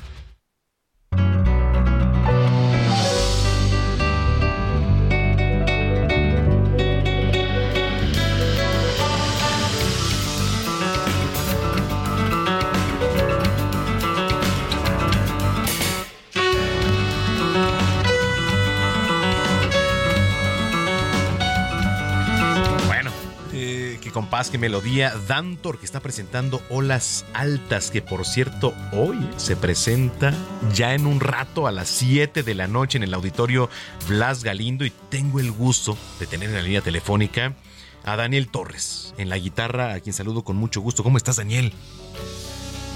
Todo Manuel, un placer estar aquí con toda tu audiencia. Muchas gracias por el espacio. Gracias, qué delicia escuchar eh, la guitarra, escuchar estas melodías. ¿Qué estamos escuchando? Platícale al público. Bueno, pues es el, el más reciente material discográfico que acabamos de lanzar el, en septiembre del año pasado, con el cual pudimos llevarlo a España y a Marruecos hacer una gira por allá. Y bueno, ahorita justo es la hora de presentarlo en México a las 7 de la tarde y estamos aquí en el Auditorio Blas Galindo esperándoles a todos para, para la presentación. Muy emocionados, muy, muy emocionados de, de esta presentación de esta música. Pues prácticamente internacional, ¿cómo los han recibido? ¿Cómo se han sentido? No, pues una, una maravilla ha sido la respuesta de cada lugar al que hemos ido a tocar y a llevar esta música, que es música mexicana contemporánea, con tintes un poco de la exploración de la música eh, latinoamericana y del jazz. Eh, hay grandes, grandes músicos que me acompañan en este proyecto. Está Aaron Cruz en el bajo, está Daniel Vadillo en el piano, mi hermano Israel Torres en el violín e Iram Gris en la batería y dos invitados especiales, eh, un músico saxofonista de Chiapas, eh, se llama Eray Farrera y Alan Villanueva de Oaxaca. Oye, ¿por qué olas altas? Pues mira, es un homenaje un poco a mi, a mi lugar donde crecí, en Mazatlán. Yo, yo soy de originario de Mazatlán, Sinaloa, y hay una playa hermosa que pues, es la que me revolcaba de niño, ahí, ahí es donde aprendí a nadar. Y un poco suena eso, eh, es un homenaje a, a, Mazatlán y bueno, eh, a esta playa de olas altas, ese tema en particular, pero bueno, en el disco pueden encontrar más texturas sonoras de, de tanto de México como de otros lugares de, Latinoamérica. Oye, ¿qué expectativas traen ahora? Digo, va cerrando el primer trimestre del año, pero va prácticamente, bueno, no iniciando el año, pero pues bueno, ya estamos a tono, estamos arrancando 2023. Eh, ¿Qué perspectivas traen? ¿Qué, qué pues, sigue para ustedes? Tenemos por fortuna invitaciones fuera del país, estamos este, ahí eh, cerrando algunas eh, posibilidades de presentaciones tanto en Norteamérica como en Europa. Y, bueno, tenemos más presentaciones en México también. Eh, vamos a estar el 23 de, abril, el domingo 23 de abril a la una y media en el Museo José Luis Cuevas y el 29 de abril eh, estaremos en el día por el Día Internacional del Jazz en, en Xochimilco en un evento de experiencia inmersiva en una chinampa por allá y bueno, eh, estamos muy contentos ahorita realmente eh, pues muy eufóricos con esta presentación de hoy eh, que va a ser ahí mismo en el Auditorio Blas Galindo en, el Centro Nacional de las Artes a las 7 pm. Oye, pues qué padre, eh, repítele a la gente por favor porque a ver la gente que nos viene escuchando también y los que no tienen planes que se animen, todavía pueden acudir, sí, claro. Claro, todavía pueden llegar. Estamos a unas ahorita, a, una, unas horas y media, un par de horas y media de, que la taquilla está ahí esperando a que llegue para comprar los boletos. Y este y bueno, el, el, el, concierto aún todavía alcanzarían a llegar quienes están eh, libres de su tarde para que tengan una, una tarde de música eh, para su disfrute, ¿no? Que puedan gozar de esta nueva propuesta mexicana. Oye, Daniel, pues mucha suerte. Eh, viene lo mejor ahora en el concierto. Gracias por tomar la llamada y que, que venga lo mejor. Muchísimas gracias, Manuel. Un placer. Saludos a todo el auditorio y invitados. Ahí los estamos esperando. Claro que sí. Daniel Torres en la guitarra en este concierto Dantor que presenta Olas Altas.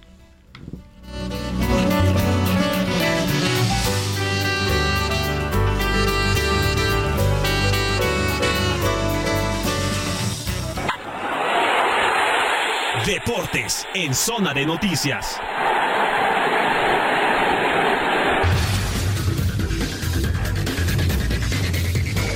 Tres de la tarde ya con 35 minutos en el tiempo del centro del país. El mister en la línea telefónica, Adrián Caloca, ¿cómo andas? Mi queridísimo mister del Montículo, ¿cómo estamos? Muy buenas tardes. Muy bien, la verdad es que bastante bien, con mucha información deportiva y como todos los sábados arrancamos si me lo permites, directamente con la jornada 15 justo de la Liga MX. Eh, ayer los encuentros Necaxa Puebla, empate a uno y el Mazatlán Tijuana, victoria del conjunto fronterizo allá en la, en la joya del Pacífico. Y para el día de hoy justamente, pues obviamente está el platillo fuerte, que es el clásico joven. Sin embargo, antes hay más encuentros. El Atlas contra el Pachuca a las 5 de la tarde, Recordar que a los rojinegros los acaban de eliminar justamente de la Conca Champions, el Philadelphia Union de los Estados Unidos. A las 7 de la noche con 5 minutos León recibe a Chivas y a las 9 de la noche con 10 minutos el platillo que les mencionábamos, el clásico joven Cruz Azul América. Yo sé que no tiene algún este algún equilibrio por alguno de estos dos equipos, mi querido mister, pero ¿con quién va hoy? ¿Con los de azul o con los de amarillo? Bueno, bueno. Oye, sí, sí, sí. A ver, otra vez. Espérame, es que se cortó la comunicación al último. Otra vez, mister. Se cortó un poquito, pero le decía, ¿hoy con quién vamos? ¿Con Cruz Azul o con América? Yo sé que no, tiene pues, eh, afán por ninguno de los dos, pero de amarillo lo he visto y se ve se ve guapo, mister. No, pues mira, realmente no, ahora sí, como bien comentas, mi estimado Caloca, no, ni uno ni otro, pero bueno, pues eh, yo solo espero que sea un buen partido, porque sí lo voy a ver. Y este, no me cae mal el América, no me cae mal el Cruz Azul, los que me caen mal son los Pumas, eso sí te lo puedo decir, pero este, pero, pero realmente no, digo, le auguro quizá un empate a lo mejor. Digo, espero que no, porque pues, pero bueno, pues quien gane realmente me da igual. Eso, me parece. Lo que quiero es que ganen mis chivas. Lo que quiero es que ganen mis chivas antes contra el equipo de León. Eso sí. Sí. Justo, y hoy también juegan, es el pre, entonces por ahí vamos a estar conectados, ¿no? Claro. Y ya el día de mañana, a mediodía, mister, a Pumas estará recibiendo en Ciudad Universitaria al Toluca, a las 5 de la tarde Tigres visita a Querétaro, y a las 7 con 10, desde el Cerro de la Silla, Rayados contra Santos Laguna. Y como yo sé que también aquí siempre se debe dar información del rey de los deportes, pues ya en prácticamente unos instantes más, a las 4 de la tarde en el estadio Alfredo Arpelú, se estará jugando el último partido de pretemporada de los Diablos de- Rojos del México. Bueno, bueno, ¿Ya se escucha? Uno, dos, ¿me ya, escuchan aquí bien? andamos, aquí andamos. Perfecto. Bueno, una disculpa. eh, eh, bueno, pues ocurrió aquí este un tema de baja Bueno, en bueno. controles, nada que no se pueda arreglar. Estábamos platicando con Adrián Caloca sobre el bueno. fútbol mexicano. Nos quedamos en el tema de las Chivas contra el Ay, ¿contra quién van las Chivas hoy? Contra el León, perdón, contra el equipo de León. Y anda por ahí este Adrián Caloca, sí. Adrián, ¿ya nos escuchas? Aquí estamos, aquí estamos. Aquí estamos, mister, ¿me escucha bien? Bueno, bueno. Bueno, bueno.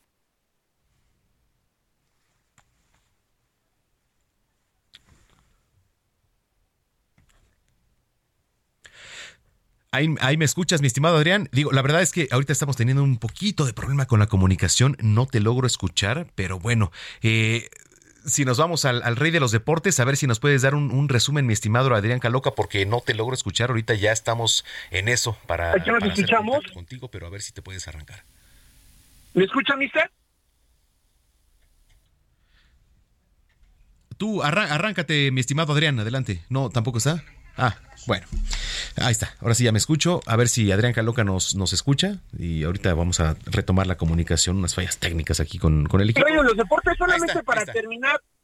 Justamente la, la, la intervención, mi querido mister, pues nada más mencionar que ya en unos instantes a las 4 de la tarde es el último partido de la, de la, pretemporada justo de los Diablos Rojos del México en el Estadio Alfredo Arpelú frente a los Toros de Tijuana, recordar que son también eh, pues monarcas recientes de, de este campeonato. Y la próxima semana, el próximo fin de semana, ya arranca lo que es la campaña regular de la Liga Mexicana del Béisbol, con nada más y nada menos que la guerra civil, los Tigres contra los Diablos, los Diablos contra los Tigres, va a ser una muy buena serie y por ahí nos tenemos que estar viendo, mister, porque se van a poner muy sabrosas las cosas desde el montículo. Se acabaron los boletos desde el día de ayer. Hoy pocas personas consiguieron. O el día de ayer fue la venta, bueno, más bien la preventa. Hoy fue la venta general. Ni un boleto sobró.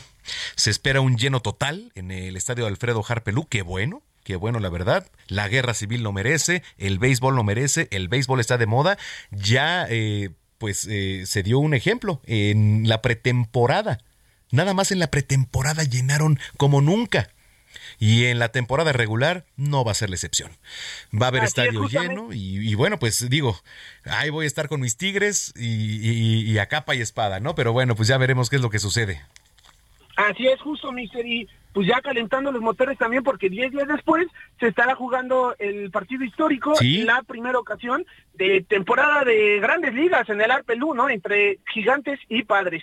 Sí, es eh, además, eh, como bien comentas, Adrián, es un partido de temporada regular, no es partido de exhibición, es eh, en horario también de Estados Unidos, es logística de grandes ligas, es un partido de temporada regular que vale en el calendario y por, de- por ende, pues van a sacar a las figuras, eh, pues, eh, estelares. Así es, ¿y ahí con quién vamos, mister? Mira, no, eh, la verdad es que voy a disfrutar el espectáculo, me da igual. eh, la verdad es que siempre vamos a disfrutar el espectáculo, que gane el mejor. Perfecto. Muy bien, mi querido mister, pues ahí estamos con toda la información. Recordar que este fin de semana tampoco hay eh, pues carrera de Fórmula 1, se disputa hasta el 30 de abril también el Gran Premio de Azerbaiyán allá en Bakú para estar con todos los detalles, ya que se aproxime más la fecha, pues de lo que se espere este fin de semana. Recordando que Checo Pérez, bueno, ya habló su familia y dijo que él les prometió que no va a regresar a México hasta que sea campeón del mundo del, de la Fórmula 1. Entonces vamos a ver, vamos a ver si se puede. Bueno, pues ojalá, ojalá y tiene con qué. Oye, este, la gente que te viene escuchando, redes sociales, Adrián.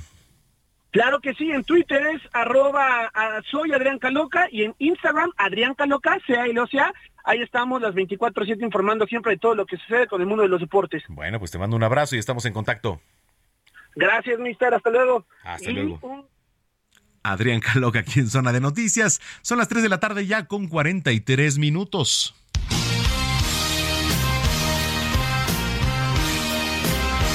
Hablemos de sexualidad con Steph Palacios.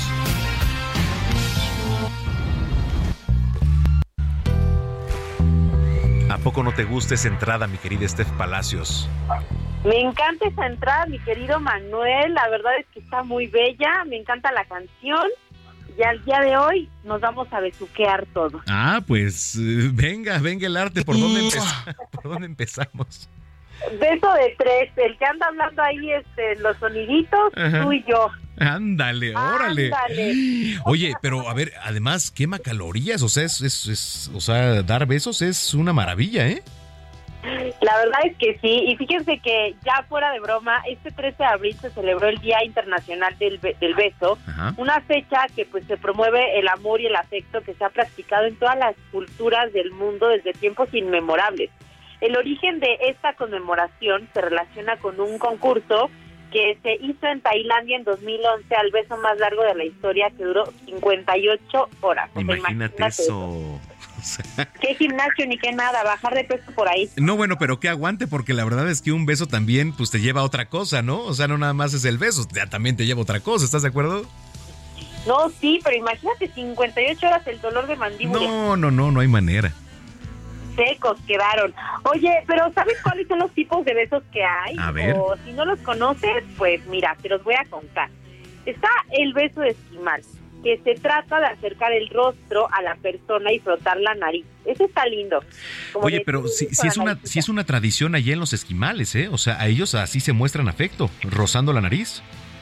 Ah, pues mira, pues ahí está. Y la verdad es que es un beso bastante tierno, a mí se me hace, la verdad. Sí, ok, bueno. Luego, está el beso francés, que es un beso profundo en donde se utiliza la lengua para estimular los labios y la lengua también de la otra persona. Es apasionado, ¿verdad? Refleja atracción, erotismo y sensualidad. Creo que es el que más nos gusta a todos, la sí, y el más famoso, ¿no? Y el más famoso. También está el beso negro, ¿verdad? Conocido también como anilingus, que es una forma de sexo oral en el ano que consiste básicamente en darle unos becerros, unos buenos besos a esa parte escondida, ¿verdad? Que salga a relucir del ser humano. no, bueno, pues. Luego está el beso de piquito, ¿no? Que también ya sabemos cuál es, que es nada más un besito así de que en la boquita, ya sabes. Ah, bueno, el clásico, ¿no? E-, ese es como de saludo y despedida, ¿no? Hasta de saludos, claro que sí. Está el beso de Singapur, que ese le gusta mucho a las personitas que tienen pene que básicamente es la vagina haciendo contracciones ah, para hacer un efecto similar al del sexo oral, pero con la vagina. O sea, aprietas el pene con la vagina. En este tipo de beso te recomendamos utilizar Prudence Unique, que es ultra delgado, resistente, ¿verdad? Sensación de casi no tener preservativo, pero que te cuidas para sentirlo, pero bien duro ese beso y bien delicioso. Está el, el beso de unicornio. Estoy sudando, espérame tantito estamos sudando aquí todos. No, no, y con este van a sudar más. El de unicornio es un beso de tres. Entre un hombre, una mujer y otra mujer invitada. O otro hombre, ¿verdad? Bueno, lo que ustedes quieran. o sea, todos, imagínate la cara de todos aquí atrás en, cabina, mi, estimada Steph, ¿no? ¿no? Y el beso blanco también, el snowballing, que es una práctica que no se recomienda realizar que consiste en recibir la eyaculación de la pareja con la boca, después trasladarla a su boca con un beso. Eso está un poco para personas que les gusten las sensaciones fuertes, ¿no? Sí, sí, sí, no, no, no, no, no. O sea, no, eso, eso ya está muy fuerte. Sí, sí, es que echar ahí la eyaculación. Exacto. básicamente, básicamente, sí, sí, no. Pero bueno, hay personas a las que les gusta y es importante saber que pues los besos eh, existen de todas sus presentaciones y que en este Día Internacional de Beso pues experimenten nuevas sensaciones, conociendo todos los que hay, dejando de lado los tabús y que existen una vida sexual completa, responsable, pero sobre todo divertida con todos los productos del tío Prudence. Ay, Dios mío. Bueno, nos pusiste, nos, pusiste en aprietos. Ahora sí. Querida. Ahora este sí les No, qué bárbaro. La verdad es que sí. Pero bueno, pues eh, digo, de repente nos cuesta trabajo hablar de esto. Digo, es algo meramente normal, pero bueno, pues eh, cuesta, ¿no? O sea, y, y tú mejor que nadie lo sabes, cuesta de repente hablar del tema. Exactamente, la verdad es que sí, pero la verdad es que también agradezco tu apertura, Manuel, que, hay, que abras este espacio y que podamos decir esto que es tan natural, que la verdad es que todo el mundo lo hacemos, ¿no? O sea, es como decir, ay, no voy a decir que comí este salchichitas y este, salchichitas y no sé, una piña, ¿no? O sea, sería como que es como comer y debemos de comer pero pero divertido, ay, basta. No, no, sí, está bien, está bien. Está bien grandote. Ay, deberían de poner videos para que vean. Ya sé. Oye, mi querida Estef Palacios, la gente que te viene escuchando, ¿en dónde te siguen redes sociales? Nos puedes seguir en Condones Prudence Décate México. En la página azul estamos como Prudence MX y a mí como Estef Palacios en todas mis redes sociales. Bueno, pues te mando un abrazo, un beso en la mejilla y estamos en comunicación. Eso, besitos a todos, disfruten esos besos. Gracias, este Palacio, sexólogo. Somos expertos. Ay, Dios mío, aquí en Zona de Noticias. Eh, ya está listo mi querido Alan Rodríguez ahí en las calles de la capital. Adelante, ¿cómo estás, mi estimado Alan? Hola, ¿qué tal Manuel? Amigos, muy buenas tardes. Tenemos el reporte de vialidad esta vez desde la zona de Avenida Paseo de la Reforma, desde el cruce de Hidalgo hasta la zona de la Estela de Luz. Encontrará algunos ligeros asentamientos. Estos son provocados por el cambio de luces del semáforo. En el sentido contrario, a partir de la zona de Lieja y hasta la Avenida de los Insurgentes, el avance es constante, sin embargo, superando el cruce de la Avenida de los Insurgentes y hasta el cruce de Bucareli, encontrará algo de carga. Únicamente queremos invitarle a manejar y a circular con mucha precaución si usted va a pasar por la zona de la Glorieta del Ángel de la Independencia, ya que en estos momentos tenemos el cruce repentino de turistas quienes van a tomarse una fotografía en este importante monumento. Tómenlo en consideración, es el reporte que tenemos. Gracias, Alan. Saludos. Estamos al pendiente. Buenas tardes. Muy buena tarde, Alan Rodríguez en las calles de la capital. Vamos con información de la Ciudad de México, Frida Valencia. Te saludo con muchísimo gusto y hoy te comento que debido al fuerte viento de hasta 30 kilómetros por hora que se registró alrededor de las 4 de la tarde de ayer, una estructura metálica colapsó en las obras de reparación que se llevan a cabo para la línea 12 del metro de la Ciudad de México, ubicadas en la avenida Tláhuac. Fue a través de un video difundido en redes sociales que se dio a conocer la noticia y en él se pudo observar la caída de los andamios y a los trabajadores quienes corrieron a raíz del suceso. En tanto, la Secretaría de Obras y Servicios utilizó su cuenta de Twitter para informar que el andamio era una estructura utilizada para los trabajos de rehabilitación de la línea 12, sin embargo no corresponden propiamente a la obra y además aclararon que perdió estabilidad por los intensos vientos que se registraron ayer por la tarde. En tanto, la dependencia también destacó que durante el percance no se reportó ningún lesionado y que se mantuvieron los trabajos en la zona, ya que una hora más tarde fue retirada la estructura y no hubo mayores afectaciones. Cabe destacar que la línea 12 del metro, en su tramo abierto, se encuentra en mantenimiento ya que es sometida a un proceso de reforzamiento tras la caída el 3 de mayo de 2021 de una viga en la zona entre las estaciones San Lorenzo y Tezonco. Por ello, hasta la fecha únicamente opera el tramo subterráneo de la estación Mixcoac a Atlalilco, luego de ser reinaugurada durante este año. Para este viernes, la Secretaría de Gestión Integral de Riesgos y Protección Civil preveía un ambiente caluroso que sí llegó hasta los 27.8 grados en algunas alcaldías, no obstante también alertaron de fuertes vientos que llegaron en algunas zonas a los 50 kilómetros por hora durante eh, pues toda la tarde. Sin embargo, pues no se reportó ningún otro percance más que el de la caída del andamio. Hasta aquí sería mi reporte. Regreso contigo. Gracias, Frida Valencia, aquí en la capital. Oiga, eh, antes de despedirnos, anoche autoridades policíacas encontraron y aseguraron a 82 personas migrantes. Otra vez migrantes de diversas nacionalidades. Fueron abandonados en, montes y del municipio yucateco de Sellé. El coyote pues como se le llama, huyó del lugar, se desconoce si ya fue ubicado o detenido, no sabemos dónde está, y de acuerdo con información recabada por las fuentes de seguridad, pobladores de la comisaría de San Pedro reportaron a la policía municipal la presencia de personas desconocidas cerca de un basurero. Entonces se dirigen al sitio señalado y los agentes policíacos detectan inmediatamente a dos hombres de origen extranjero. Y al revisar en las brechas del monte, pues, ¿qué cree? Salen todas las personas. Pues así la situación de los migrantes aquí en nuestro país. Bueno, pues llegamos al final de este espacio. Le quiero agradecer por su preferencia. Mañana tenemos una cita en punto de las 2 de la tarde aquí en Zona de Noticias a través de la señal de Heraldo Radio. Si está comiendo, tenga buen provecho, tenga linda tarde. Yo soy Manuel Zamacona. Me pueden seguir en arroba Zamacona al aire. Y vamos a finalizar la selección musical de hoy con otro estreno y ahora por parte del rapero mexicano Jera MX o Jera. ¿Es Jera?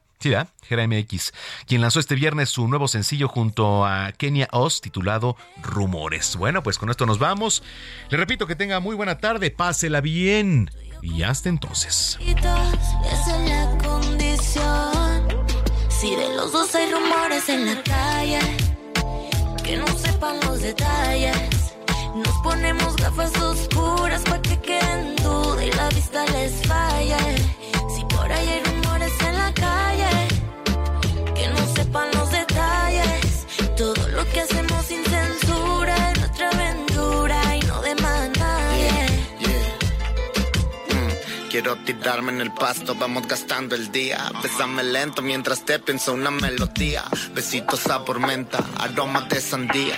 A mí me vuela la cabeza desde el primer día. Ah, que suenen los rumores por la calle. Bésame sin miedo, no pienso darles detalles. Algunos que tiran odio quieren que lo nuestro falle. Juntos por la noche donde no nos mire nadie. Voy a buscarle forma alguna nube. En donde estuve, en forma de escalera. Pediré a ver si te sube. Aquí conmigo es muy peculiar el brillo. Flashes en la cara, diamantes en los anillos. Quiero verte el pelo.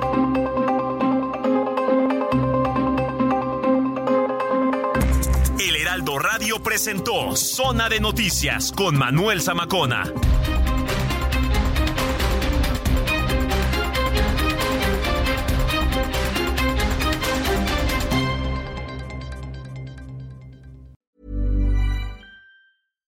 How would you like to look five years younger? In a clinical study, people that had volume added with Juvederm Voluma XC in the cheeks perceived themselves as looking five years younger at six months after treatment. Look younger, feel like you. Add volume for lift and contour in the cheeks with Juvederm Voluma XC. Reverse signs of aging by adding volume to smooth laugh lines with Juvederm Volure XC. For important safety information and to find a licensed specialist, visit juvederm.com. That's J U V E D E R M.com. Not for people with severe allergic reactions, allergies to lidocaine, or the proteins used in Juvederm. Common side effects include injection site redness, swelling, pain, tenderness, firmness, lumps, bumps, bruising, discoloration, or itching. There's a risk of unintentional injection into a blood vessel, which can cause vision abnormalities, blindness, stroke, temporary scabs, or scarring. Talk to a licensed specialist to find out if it's right for you.